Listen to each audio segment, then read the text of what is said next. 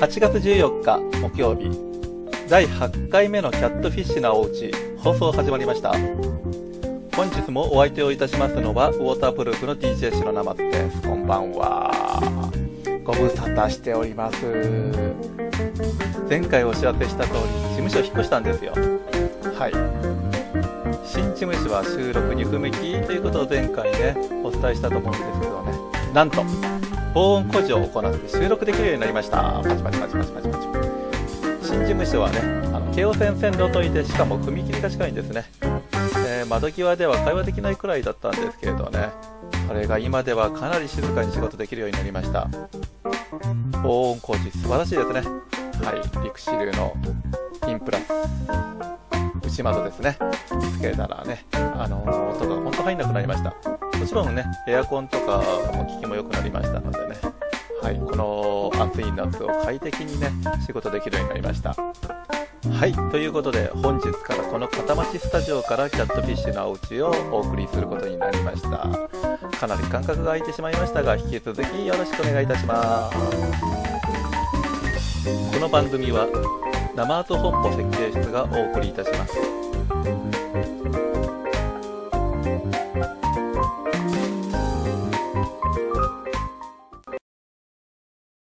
建築ニュースです。Google は、現地時間11日に、地震の情報及び地震発生の早期通知を行うサービスを、Android スマートフォンで提供を開始したと発表しました。スマートフォンの小型加速度計を活用して、振動で地震発生の可能性を検知し、サーバーに大雑把な発生位置とともに、そのデータを送信。サーバーは大量のスマートフォンから送られてきた情報を組み合わせて、地震が伝わるよりも早い警告が可能としている。以上、ちなみがお送りいたしました。ちなみちゃん、ありがとうございます。スマートフォンなどの活用は初期の頃からは考えられないようなことができるようになってきててね、本当にね、もうついていくだけで大変ですね。多分若い人もついてってんのかなってちょっと疑問に思いますけどね。はい。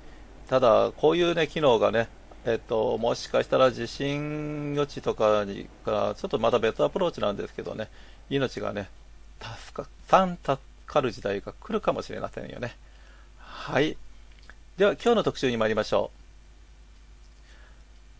最近誤報でしたが、緊急地震速報が鳴ったりとね、地震が増えています。まあ、増えてるというよりは、まあ、安定して多いのかなって感じは受けますけどね。まあ、新型コロナでね、あの、地震に対する注目が減ってきてると、ちょっとね、また忘れちゃってるなーなんて思うかもしれませんがね、なんか忘れた頃になんとやらと言います。えっと、大地震がね、この隙をね、狙ってね、やってくるかもしれません。まあ、その自信を学ぶ教材、いい教材がないかなとちょっと探してたんですけどもね、ありました。はい、これです。これしかありません。株式会社アーテックの科学シリーズ。まあ、いろいろな教材とか作ってるね、あの、有名な会社ですけどね、アーテックさんはね。はい。その科学シリーズのうごめく地球、地震のメカニズムキットというすごい名前の商品ですよね。はい。あのー、結構前からあるんですけどね、当然あの、ネットショップでも結構取り扱いがあって、楽天市場などでもあの検索すると出てきますね。あの、うごめく地球、地震のメカニズムキットっていう名前ですね。はい。で、まあ、教材なのでね、解説書もついてきてますけどね、なんとね、表紙のところにこんな過激な文言があるんですね。はい。地震発生期で、地震のメカニズムを学習できる。まあ、この表現ちょっと痺れますね。地震発生期、要は地震発生させる機械がついてきちゃってると。さりげなく言っちゃってるんですね。これ、ただの、ね、あの、教材ですよね。な、な、なんなんですかね、この地震発生期とはっていうので。まあ私はちょっとここに噛みついて、まあすぐに買っちゃいましたけどね。はい。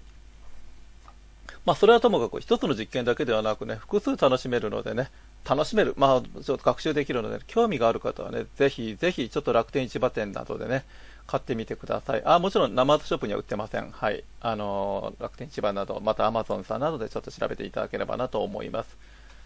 で、その注目の地震発生器なんですけどね、あの、一応パッケージでは、まあ、やった後に言っても仕方ないですけど、パッケージでは、あの、地震の大きさの実験と建物の構造実験ができます。もうすごい内容なんだろうなと思わないでください。別に、あの、そんなすごいことじゃないけど、まあ、でも、あるほど、なるほどと思うような内容ですよね。これ大人がやっても、ああと思います。まあ、もちろん子供でも楽しめるとは思うんですけど、楽しめるというか学習できると思うんですけどね。はい。ちなみに本体はね、プラスチックっぽいんですけどね、建物などは紙で若干チープなんですよね。まあちょっと厚紙で、印刷とかはね、別にチープさは特に感じないんですけども、ああ、やっぱし値段なりだなとは思うんですけども、ただそれでなるほどって思える、あの、実験内容になってますよね。まあ、ちょっとこの仕組みは、うん、考えてなかったなと思いました。またね、あのまあ、当然地震なんでプレートなんかの話も出てくるんですけども、大陸プレートと海洋プレートなどね、出てきますよね。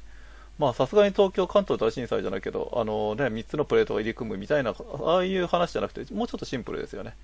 でもなんかね、これの動きがなかなか良くてね、うん、まあ楽しめるっていうのは、まあ先ほどが言ってますけどね、それはちょっと違うんですけども、うん、楽しめます。役に立ちます。学べます。はい。で、他に断層モデルみたいに、まあ、なんでこんなのつけたんだろうなと思うような、まあ、ちょっとこの残り、あの、地震発生期とはちょっと全然違うものなんですけども、まあ、おまけでしょうね、断層モデルはね。ちょっと男性実験できたりとかね、まあ、ちょっとは楽しめるものがついております。まあ、ちょっと、もうちょっといい方法がなかったのかななんて、こっちはちょっと思いますけど、でもまあ、あの、まあまあ、あの、よくわかります。まあ、それはやっまあ、欲を言えば、ちょっとこれもなんか、その地震発生期となんかつなげられなかったかなとか、まあまあ、その辺はなんとでも、うん、なんとでもって言っちゃいけないんですけども、なんか、自分でちょっと考えて作ればいいのかななんて、逆に思っちゃったりしますけどね。はい。あとね、あの当然、あの今言った建物とかその部分がね、紙でできてますのでね、なんか自分でちょっと自作して、あ、こんなもんできるんじゃないかなって、やっぱ考えついちゃうんですよね、このツール。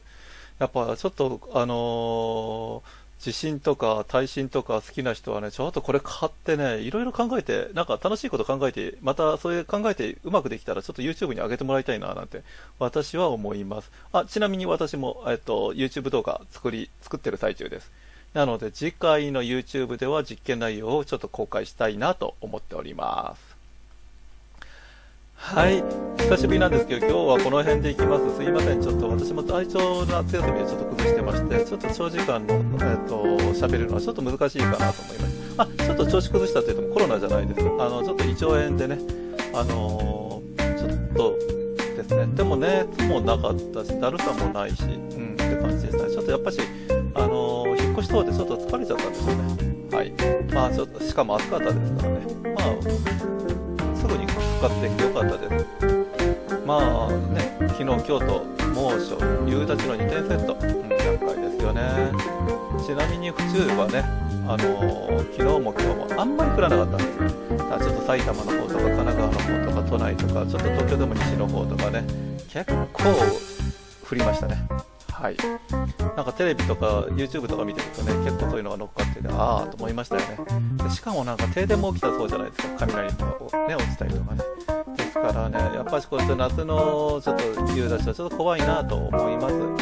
新型コロナウイルスだけでね、あの考えてればいいっていう状況じゃないですよね、この猛暑とね、しかもこんな大雨なんか起こっちゃったらね、はい、だからもうちょっと多角的に考えなきゃいけないなということです。だから、まあ、政府とか、まあ、政治家もそうなのかもしれませんし、お役所の方々とかね、いろいろこの対策考えてるっていうのは本当大変だと思います。あの本当にお疲れ様ですと、本当に言いたいです。でも、ね、いい方に行かないと、さすがにみんな、我々もあのこんなこと言ってきながら怒り始めますので、ね、いい方向に引っ張っていただければなと思います。よろしくお願いいたします。そして我々も不要不急の外出を控え、マスクなどで感染予防を行い、換気状態に気をつけという本当に基本的な情報を守ってね、あのできるだけ感染者を増やさない、自分もかからない、人にも広げないということをね、十分注意していきましょうね。はい。では、えっ、ー、と、まだ皆さん、お盆休みの方も多いと思いますけど、この辺で。では、良いお盆休みを。さようなら。